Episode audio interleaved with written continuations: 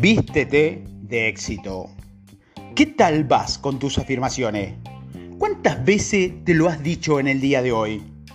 Recuerda el dicho que atribuimos a Benjamin Franklin que decía, dime y lo olvido, enséñalo y lo recuerdo, involúcrame y lo aprendo. Así que necesitas toda tu implicación y la repetición y la práctica de los ejercicios para terminar con interiorizarlo y avanzar hacia tu objetivo. Como lo digo siempre a los vendedores con los que he trabajado, de nada sirve tener un plan de acción si no le das acción al plan. Seguimos entonces.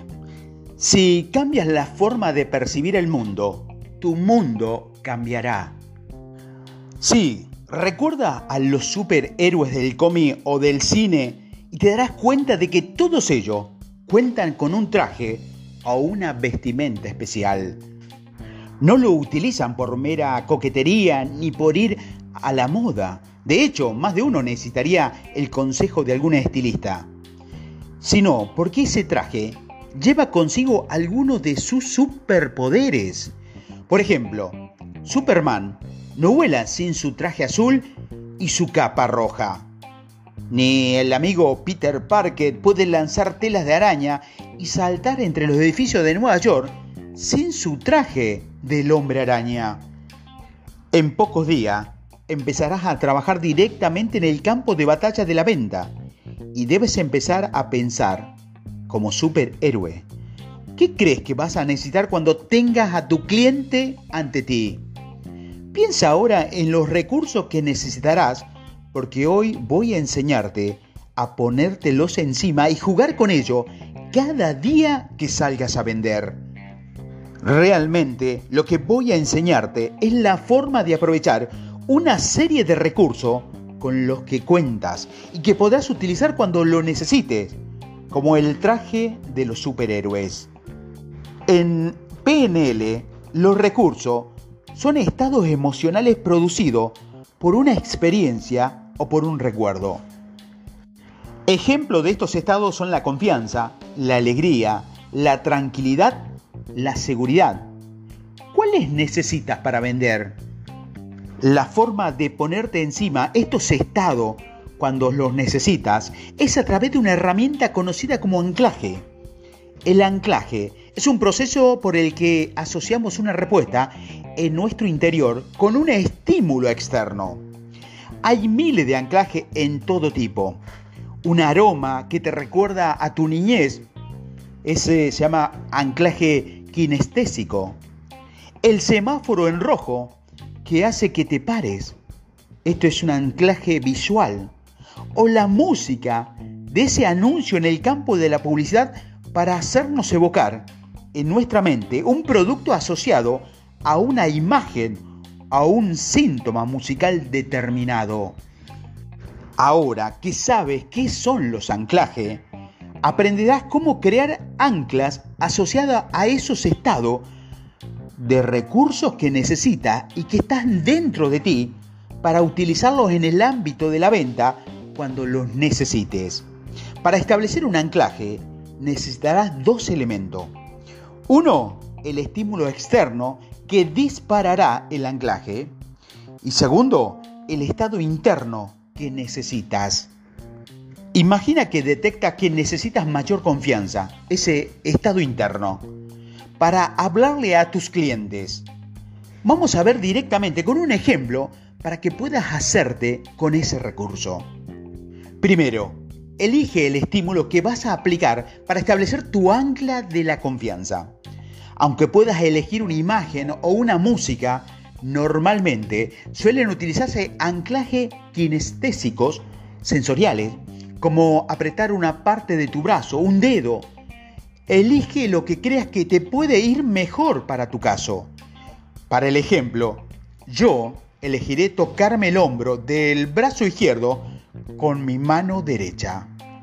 Segundo, busca en tu recuerdo un momento en el que te sientas pleno del recurso que necesitas, en mi caso la confianza. No es necesario que tengas que ver con tu actividad como vendedor. Puede ser un momento de tu infancia, con tu familia, unas vacaciones con tus amigos. Revive ese momento con todo lujo de detalle. Es muy importante que te encuentres asociado con esta situación. Eso quiere decir que viva la escena desde dentro de ella y no como si estuviera viéndola desde afuera en una pantalla. Eso te va a permitir sentir con mayor intensidad todos los detalles de ese momento. Escucha los sonidos, fíjate bien en todo lo que ves, lo que hace, cómo y dónde sientes dentro de tu cuerpo la sensación de confianza, cómo es tu respiración. Disfruta de ese momento, de ese momento pleno, de ese recurso y vívelo de la forma más intensa posible.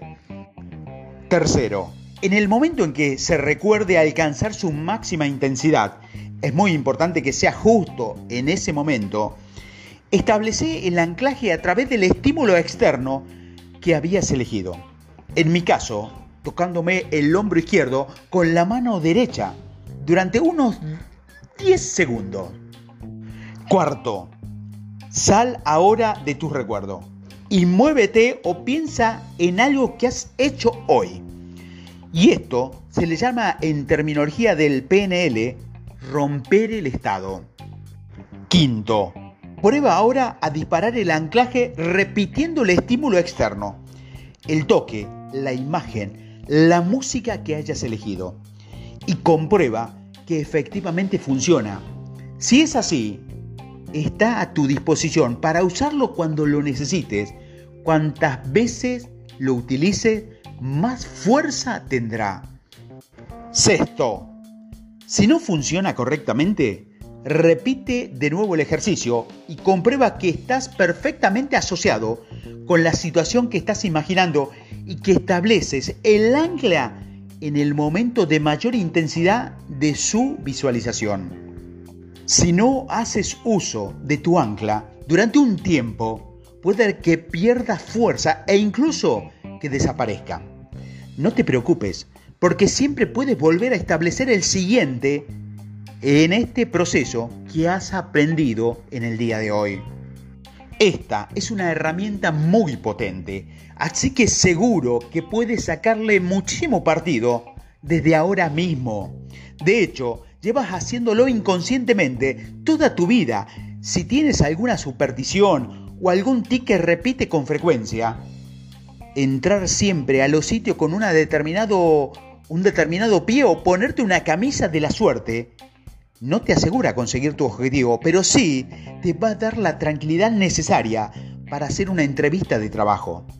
Fíjate en el ritual de Rafael Nadal, cada vez que saca en sus partidos de tenis. Te estarás preguntando cómo pueden llenar tu traje de superhéroe de más superpoderes. Puedes establecer diferentes estímulos externos para cada recurso que necesites o directamente apilas varias anclas en el mismo estímulo si es que vas a necesitar esos recursos al mismo tiempo.